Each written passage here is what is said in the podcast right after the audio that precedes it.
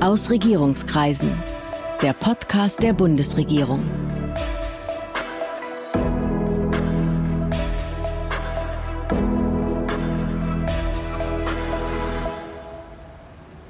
Ich denke, dass es eine sehr wichtige Aufgabe ist, dass Deutschland, die Deutschland jetzt übernommen hat.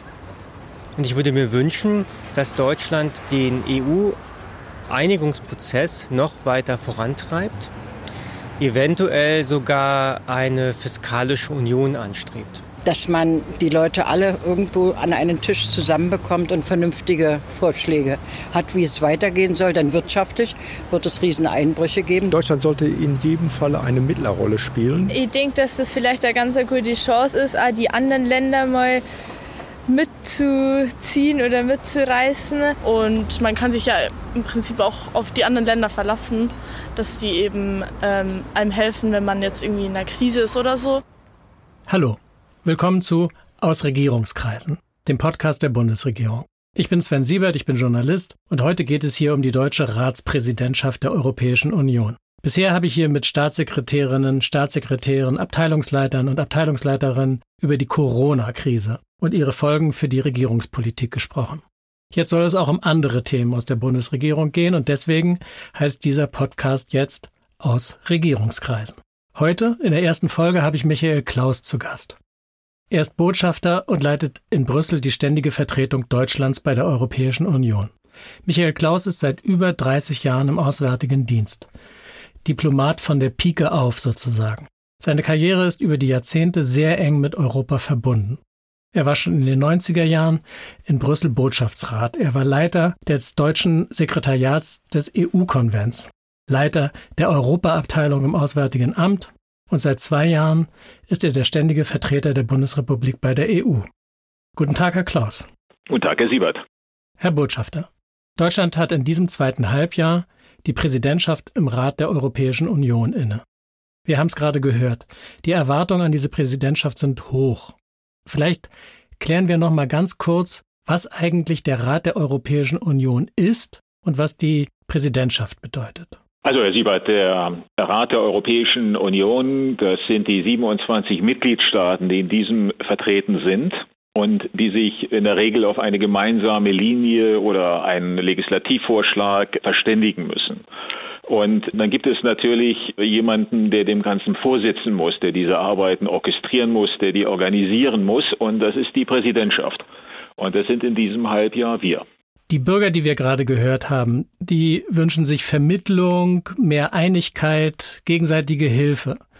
Was erwarten die europäischen Partner von Deutschland und von der Präsidentschaft? Also von der Präsidentschaft erwarten die in erster Linie, und das ist natürlich dieser Problemberg, der sich da in den letzten Jahren aufgetürmt hat, dass der sozusagen von uns angegangen wird, dass der bewältigt wird. Und das Thema, das natürlich ganz im Vordergrund steht, das ist das Thema Covid. Ja. Also es geht um die Bekämpfung und Überwindung der Pandemie und ihrer Folgen. Und das ist, glaube ich, die allergrößte Erwartung an uns. Also das bedeutet ständiges Krisenmanagement, das bedeutet Exit-Strategien, das bedeutet aber auch, dass wir uns um das Thema Wiederaufbau kümmern. Wir sehen ja, dass Covid breite Schneisen der Verwüstung in unsere Volkswirtschaften geschlagen hat. Ja mit natürlich entsprechenden Auswirkungen auch auf Zivilgesellschaft und so weiter. Das steht ganz im Vordergrund und das ist die zentrale Erwartung unserer Partner an uns. Und was ist Ihre Aufgabe? Was ist die Aufgabe der ständigen Vertretung? Womit haben Sie jetzt am meisten zu tun? Und haben Sie jetzt mehr Leute als vorher? Arbeiten Sie länger? Wie muss man sich das vorstellen? Also um mit der letzten Frage anzufangen, wir sind von etwas über 240 Mitarbeiterinnen und Mitarbeiter sozusagen um 200 auf 440, 450 äh, nach oben gegangen, sind also massiv verstärkt worden für diese Präsidentschaft. Und auch die Arbeitszeiten, die es auch schon normalerweise hier in Brüssel wegen der langen Ratssitzungen und Arbeitsgruppensitzungen und so in sich haben, haben sich also für uns nochmal, weil wir diese Sitzungen vorbereiten und nachbereiten müssen, kräftig erhöht. Also dazu gehört zum Beispiel Beispiel auch Sonntagsarbeit, die wir hier eingeführt haben. Also der Sonntag wird in der Regel hier genutzt, um die Woche vorzubereiten. Und der einzig freie Tag, den wir in der Regel haben, aber auch unterbrochen von vielen Telefonaten, ist der Samstag. Ist es eine Aufgabe, von der man träumt, von der Sie geträumt haben oder eine Aufgabe dieser Art, als Sie Anwärter für den Auswärtigen Dienst waren? Oder ist es jetzt eine Albtraumaufgabe, weil es so unheimlich viel zu tun gibt? Also ich glaube, die Zeiten früher, als ich eingetreten bin, äh, die waren noch anders. Es gab sehr viel weniger Mitgliedstaaten, die EU hatte sehr viel weniger Kompetenzen und das war so ein bisschen, glaube ich, zu dem Zeitpunkt noch so ein Altherrenclub da. Ja. Inzwischen sind wir ja ein äh, Club, der gendermäßig sehr gemischt ist von 27 Mitgliedstaaten mit sozusagen einer sehr viel breiteren Themenpalette, als wir das äh, gehabt haben. Und was wir hier tun, das ist im Wesentlichen die politische Agenda äh, voranbringen, also im Gesetzgebungsprozess oder auch im Bereich der Außenpolitik, dass wir versuchen, da gemeinsame, eine gemeinsame Linie, eine gemeinsame Politik zu vereinbaren. Und dazu gibt es diese ständigen Vertretungen, die heißen ständige Vertretung, weil die halt ständig hier vor Ort sind und praktisch das tägliche Geschäft machen. Und dann gibt es darüber hinaus die Räte, die sind dann auf der politischen Ebene, das sind die Ministerinnen und Minister. Manche Räte tagen einmal im Monat, andere tagen alle drei Monate. Und dann gibt es noch den Europäischen Rat, wo also die Staats- und Regierungschefs, also für uns dann die Bundeskanzlerin teilnehmen. Und das wird von uns vorbereitet und nachbereitet. Hat Deutschland während der Präsidentschaft besonders viel zu sagen in der EU? Mehr als andere? Stehen deutsche Interessen mehr oder weniger im Vordergrund? Wir sind ja der größte Mitgliedstaat, aber haben wir natürlich ein gewisses politisches und wirtschaftliches Gewicht da. Und natürlich in Zeiten der Präsidentschaft spielt das nochmal eine ganz andere Rolle, weil wir dann vorne sozusagen auf dem Fahrersitz sind. Das heißt, wir können die Themen steuern. Wir können beispielsweise beschleunigen, wir können verlangsamen, wir können das ein bisschen versuchen, in die eine oder ein bisschen in die andere Richtung zu bringen. Also wir sind nicht Regierung auf Zeit, aber wir mhm. sind Vorsitz und haben damit, auch weil wir einen Informationsvorsprung gegenüber allen anderen haben, ein besonderes Gewicht. Sie hatten es ja gerade eingangs schon gesagt, äh, auf der Tagesordnung, die Sie bestimmen, die Bundesrepublik jetzt bestimmt, steht Corona ganz oben. Die Regierungschefs und die Kommission haben ja in diesem Mammutgipfel vor einigen Wochen bereits über den Wiederaufbauplan entschieden und verhandelt. Was fehlt da jetzt eigentlich noch? Was müssen Sie jetzt noch tun, damit das Ganze auch funktioniert? Also wir haben jetzt eine politische ähm, Einigung auf der Ebene der Staats- und Regierungschefs. So, und jetzt müssen wir noch eine Einigung mit dem Europäischen Parlament herbeiführen. Mhm. In einigen Punkten müssen wir das Europäische Parlament nur ähm, so informieren und in anderen äh, gibt es ein Zustimmungserfordernis. Also braucht es eine entsprechende Mehrheit im Europäischen Parlament. Was heißt das konkret? Wer verhandelt jetzt da mit wem? Treffen Sie sich jetzt dreimal die Woche mit europäischen Parlamentariern oder müssen Sie ständig mit Amtskollegen essen gehen oder wie funktioniert das? Wie funktionieren solche Verhandlungen technisch gesehen? Also das ist ein komplexer Prozess. Der Kern wird normalerweise als Trilog bezeichnet. Das heißt, es gibt eine Verhandlungsgruppe bestehend aus Parlamentariern äh, des Europäischen Parlaments, der Kommission, das wird dann der Haushaltskommissar Hahn sein, und äh, der Ratsseite, die wird dann durch mich vertreten werden. Mhm. Und äh, wir werden versuchen, das voranzubringen. Und natürlich muss ich das dann rückspiegeln in den Rat. Das heißt, ich muss mit den anderen Mitgliedstaaten sprechen. Denn wenn wir einen Kompromiss mit dem Europäischen Parlament erzielt haben, dann muss ja der Rat, das heißt die Mitgliedstaaten, müssen dem dann zustimmen. Das heißt, ich muss sie also ständig unterrichtet halten. Ich muss mit denen verhandeln und gucken, wie viel können wir dem Europäischen Parlament geben, wo sind rote Linien, was geht, was geht nicht. Und das Gleiche muss auch das Europäische Parlament machen. Das ist ja nur eine Verhandlungsgruppe und die müssen das dann rückspiegeln in ihre Fraktionen und in ihre Arbeitskreise und Arbeitsgruppen. Also ein sehr komplexer Prozess. Können Sie ein Beispiel nennen für irgendeinen Punkt, über den dann konkret verhandelt und der hin und her gespiegelt werden muss? Ja, das sind eine ganze Reihe von äh, Punkten jetzt bei diesem Thema mehrjähriger Finanzrahmen und Wiederaufbaufonds dabei. Also äh, zum Beispiel ein Thema, das eine große politische Visibilität hat, ist das Thema äh, Rule of Law, Rechtsstaatlichkeit. Ja. Und Sie wissen, ähm, da hat es also auch intensive Diskussionen äh, gegeben unter den Mitgliedstaaten, also zwischen einer großen Mehrheit der Mitgliedstaaten und äh, im Wesentlichen Ungarn und Polen auf der anderen Seite. Dann hat man mhm. einen Kompromiss beim Europäischen Rat gefunden, aber der muss natürlich jetzt in eine Regelung übersetzt werden und umgesetzt werden. Und natürlich gibt es immer, wenn Sie ein Ergebnis haben, auch unterschiedliche Interpretationen. Das müssen wir einmal unter den Mitgliedstaaten machen, aber dann muss es halt auch mit dem Europäischen Parlament verhandelt werden denn diese Verordnung da unterliegt, wie das hier so nett heißt, der Mitentscheidung. Das heißt, wir brauchen eine äh, Mehrheit im Europäischen Parlament, die diese Verordnung mitträgt, also diese Regelung mitträgt. Das wird, glaube ich, äh, das schwierigste Thema werden in diesem Zusammenhang. Das heißt, es geht nicht nur darum, wo kommt das Geld her, wer bekommt es und wofür darf es ausgegeben werden, sondern wir kennen das ja aus Verhandlungen beispielsweise im Bundesrat. Eigentlich geht es um eine Steuerreform, wie vor einigen Jahren mal, und am Ende gibt es Geld für die Sanierung eines Olympiastadions, damit ein Bundesland damals zustimmt, damit ein europäisches Land jetzt zustimmen kann, gibt es möglicherweise auch irgendwelche Nebenthemen, die noch mit erledigt werden müssen. Also das ist sicherlich so gewesen bei den Verhandlungen auf der Ratsseite, die ja. wir ja seit äh, Sommer 2018 gehabt haben, die sich da zuletzt intensiviert hatten. Aber das ist, sagen wir mal, auf der Ratsseite im Wesentlichen abgeschlossen. Aber jetzt müssen wir ja einzelne Rechtsakte mit dem Europäischen Parlament verhandeln und da einen gemeinsamen Konsens finden. Und da wird es einmal um dieses Thema Rechtsstaatlichkeit gehen, aber es wird auch nochmal um die Frage, das nennt sich technisch neuer Eigenmittel, also sozusagen gibt es europäische Steuern, aus denen, mit denen dann dieser Wiederaufbaufonds, das Geld, das hier ausgegeben wird, das muss ja irgendwie wieder zurückgezahlt werden. Wo kommt das her? Kommt das aus den nationalen Haushalten oder gibt es so eine Art europäische Steuern? Mhm. Das Europäische Parlament will das. Andere äh, Mitgliedstaaten äh, sind da etwas zurückhaltender. Also das ist ein weiterer Punkt, über den diskutiert werden muss. Am Anfang schien es so, als blicke in der Corona-Pandemie jedes Mitgliedsland mehr auf sich selbst und auf die zum Teil dramatische Situation im Innern. Was würden Sie jetzt sagen? Führt Corona inzwischen zu einer stärkeren oder zu einer weniger starken Betonung des Nationalen oder der Nationalisierung? Also Sie haben recht, in der ersten Phase, in den ersten Tagen, teilweise auch in den ersten Wochen war also die Blickrichtung doch sehr national und dann hat man, glaube ich, gemerkt, was das bedeutet. Also zum Beispiel bei dem Thema Binnengrenzen. Sie erinnern sich vielleicht ähm, an die 40 äh, Kilometer Staus, äh, die wir auf der deutschen Seite vor der polnischen Grenze hatten, weil die einfach dann mal die Grenze zugemacht hatten. Hatten auch einige andere Mitgliedstaaten. Wir hatten ja auch Grenzkontrollen dann da wieder eingeführt. Es führt natürlich zu erheblichen Beeinträchtigungen des Reiseverkehrs und natürlich auch des Binnenmarktes. Das haben dann doch, glaube ich, alle verstanden, dass man das koordinierter machen muss. Darum bemühen wir uns äh, weiterhin. Wir sind noch nicht da, wo wir sein wollen aber sind da schon ein Stück weiter. Und dann auch dieses Thema dieser Wiederaufbaufonds. Das wäre ja vor einem halben Jahr, wenn Ihnen jemand gesagt hätte, da wird so einen geben, man nimmt dann da Geld auf und zahlt dann da Geld an die Mitgliedstaaten, die am stärksten äh, betroffen sind. Die südlichen Mitgliedstaaten hätten alle gesagt, naja, Unsinn, so etwas wird es nicht geben. Und ich glaube, dann haben alle verstanden, dass wir alle gemeinsam im selben Boot sitzen und wenn Italien und Spanien die Wirtschaft dann im Bach runtergeht, mit den entsprechenden politischen Folgewirkungen da, dass das also auch Auswirkungen direkt auf uns hat. Mhm. Und insofern, glaube ich, hat er schon einen Bewusstseinswandel eingesetzt. Ja. Das ist deutlich erkennbar bei dem Wiederaufbaufonds. Aber auch bei dem Thema, wie gehen wir mit Covid um, also mit dem Thema Grenzschließung und so jetzt stärker zu harmonisieren.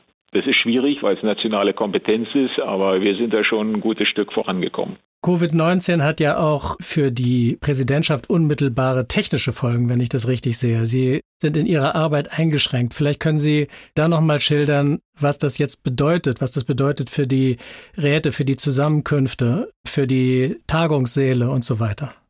Ja, also es bedeutet letztendlich, dass die Dinge komplett unvorhersehbar und unberechenbar sind. Und ich glaube, damit werden wir leben müssen. Also wenn es jetzt zu einer zweiten Welle kommt, werden wir das, was wir an Ratsgeschehen im Moment haben, wieder deutlich einschränken müssen.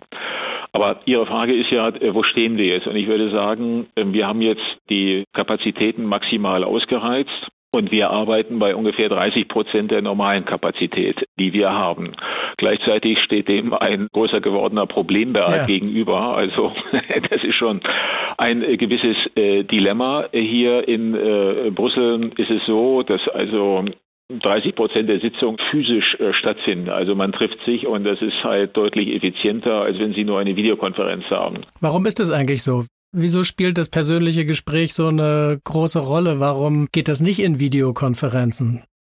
Also Sie müssen sich das so vorstellen, wenn Sie jetzt äh, beispielsweise den Botschafterausschuss haben, dann sitzen da jeweils die Delegationen am Mikrofon und dann wird da die offizielle Position vorgetragen. So und danach steht man auf und geht zu seinen Nachbarn oder zu anderen und sagt, komm, wie können wir das Problem lösen? Äh, könnt ihr uns hier entgegenkommen? Dann komme ich euch da entgegen. So ungefähr funktioniert das und das fällt dann komplett weg. Ja. Also die eigentlichen Deals äh, werden ja nicht gemacht, wenn offiziell am Mikrofon gesprochen wird, sondern das passiert sozusagen da am Rande dieser Tagung. Ja. Und das fällt komplett aus, wenn Sie nur eine Videokonferenz haben. üblich ist, äh, dass man sagt, kommt ihr zwei oder dreimal, wir stellen es mal hier kurz zusammen, wie können wir denn das Problem jetzt lösen? So, mein Hauptproblem ist dieses, aber ich bin flexibel dort. So ungefähr geht das. Dann haben Sie natürlich noch eine ganze Reihe technischer Schwierigkeiten. Normalerweise ist so, dass das nicht sehr interaktiv ist. Das heißt, es steht eine Rednerliste fest und äh, das ist in der Regel in der Reihenfolge der Präsidentschaften. Das heißt also, zuerst spricht äh, also Präsidentschaft da und äh, dann kommt sozusagen die nächste Präsidentschaft, das ist Portugal, dann die danach Slowenien, Frankreich und so weiter und so fort. Das heißt, das ist natürlich irgendwie sehr statisch und wenig interaktiv führt dazu, dass dann vielfach nur Sprechzettel dann da vorgelesen werden und ja. natürlich kommen sie dann nicht besonders gut voran. Es hat so eine Untersuchung hier mal des Ratssekretariats gegeben. Und die sagen so, die Daumenregel ist, dass eine Videokonferenz maximal 20 Prozent so effektiv ist wie ein physisches Treffen. Wenn wir schon mal dabei sind, warum müssen EU-Gipfel eigentlich immer nachts in ihre entscheidende Phase gehen? Was steckt da für eine Psychologie, was steckt da für eine Dramaturgie dahinter? Naja, also es hängt unter anderem damit äh, zusammen, weil die Staats- und Regierungschefs da verfügbar sind. Die meisten haben ja einen äh, recht äh, eng gestrickten Kalender und sagen wir mal, am ehesten geht es halt noch da am Wochenende. Also ist es normal, dass man irgendwie so am Donnerstagabend anfängt und dann geht es in den Freitag hinein und dann hat man auch die Chance, in den Samstag hinein zu verlängern. Also viel hängt dann damit zusammen. Und es ist so, dass vielfach Dinge beim Abendessen ganz gut besprochen werden können. Und das machen sie halt nicht dann da tagsüber, sondern dann gibt es dann ein Abendessen, wo auch dann, sag mal, die Leute, weil sie alle übernachten, dann kann das ruhig bis 22 Uhr gehen, bis 23 Uhr. Das nimmt man sich immer vor. Aber manchmal sind die Dinge halt komplexer und dann dauert es schon mal bis 2 Uhr oder 3 Uhr morgens. Angela Merkel ist wahrscheinlich Gipfel gestellt wie keine zweite in der Runde der Staats- und Regierungschefs. Die Kann ich kommt bestätigen. bestimmt auf die auf die meisten nächtlichen Verhandlungsstunden. Welche Rolle spielt sie jetzt in dieser Präsidentschaft? Ist der Einfluss der Bundeskanzlerin während der Präsidentschaft größer oder kleiner als sonst? Also ihr Einfluss ist immer sehr groß, schon alleine deshalb, weil sie natürlich die am längsten dienende und erfahrenste Regierungschefin ist. Zum Zweiten natürlich auch da mal einem großen Mitgliedsland davor steht. Und im Rat äh, ist das also sehr, sehr deutlich äh, erkennbar. Also beispielsweise im Europäischen Rat, Charles Michel leitet den ja, aber die erste, die spricht, ist die Bundeskanzlerin. Und dann kommt natürlich noch das, was ich eben genannt hatte, was sozusagen hinter den Kulissen passiert, dass man versucht, einen Deal zu machen, einen Deal vorzubereiten, einen Deal anzuschieben. Und da spielt sie natürlich auch eine ganz entscheidende Rolle. Und ich möchte nur noch mal, ähm, um ein Beispiel zu nennen, ähm, auf diesen deutsch-französischen Vorschlag zum Wiederaufbaufonds kommen, der letztendlich ja. dann sag mal, die Grundlage für die Einigung war, die wir unter den Chefs Ende Juli gehabt haben. Bundesinnenminister Horst Seehofer hat ja vor Beginn der Präsidentschaft angekündigt, diese Zeit jetzt insbesondere für Verhandlungen über ein europäisches Asylrecht zu nutzen. Kommt dieses Projekt voran? Also wir warten im Moment auf einen neuen Legislativvorschlag der Kommission, also die will ein ganzes Migrationspaket äh, vorlegen. Und wir gehen davon aus, dass das Ende September passieren wird. Und dann haben wir noch ungefähr zweieinhalb Monate Zeit, also bis Mitte Dezember, dann läuft das Ratsgeschehen so allmählich aus um dieses äh, Dossier, das eines der allerschwierigsten, vielleicht das schwierigste ist, äh, ein wenig voranzubringen. Ob das bis Weihnachten was wird, ist zu diesem Zeitpunkt natürlich noch unklar. Naja, also ich halte es für, für wenig wahrscheinlich, dass wir mhm. ein Legislativpaket durchbekommen. Also wenn Sie sich nochmal äh, sozusagen die Geschichte etwas da vor Augen führen. Also wir haben über fünf Jahre weitgehend ergebnislos äh, verhandelt. Das ist ja der Grund, warum die Kommission jetzt auch einen neuen Vorschlag vorlegt. Das Thema ist äh, hochideologisch und damit eben auch hochtoxisch. Und mhm. das wird äh, sehr mühsam, äh, Bewegung in dieses Dossier zu bringen. Und ich glaube, wenn uns das als deutsche Präsidentschaft gelingt, hier wirklich wieder Bewegung reinzubringen, dann sind wir sehr, sehr gut. Wir haben noch nicht über das Brexit-Abkommen gesprochen, das Sie noch verhandeln müssen. Nordmazedonien und Albanien wollen eine Beitrittsperspektive. Eigentlich sollte es noch ein Freihandelsabkommen mit den Mercosur-Staaten Südamerikas geben. Und wir haben auch noch nicht über Weißrussland, den Libanon oder Hongkong gesprochen. Was ist mit all diesen Themen? Also die Top-Priorität war ja für uns ähm, oder bleibt äh, für uns auch jetzt noch der Bekämpfung der Pandemie und ihrer ja. Folgen. Und ich glaube, hier haben wir einen Riesenschritt mit der Einigung der Staats- und Regierungschefs auf den Wiederaufbaufonds erreicht haben. so sagen wir mal, dass dieses Thema jetzt nicht mehr ganz vorne steht, was jetzt sozusagen zunehmend in den Vordergrund ähm, rückt, das ist das Thema Brexit, wo es im Moment nicht besonders gut aussieht und wo wir spätestens Ende Oktober eine Einigung haben müssen mit dem Vereinigten Königreich oder es wird keine in diesem Jahr geben. Das ist sozusagen die zweite Phase dann der deutschen Präsidentschaft, wenn wir so wollen. Und dann kommen die Themen, die Sie eben genannt haben, da. Also das Thema Migration, das Thema Handelsabkommen, äh, Erweiterung und ähnliches mehr.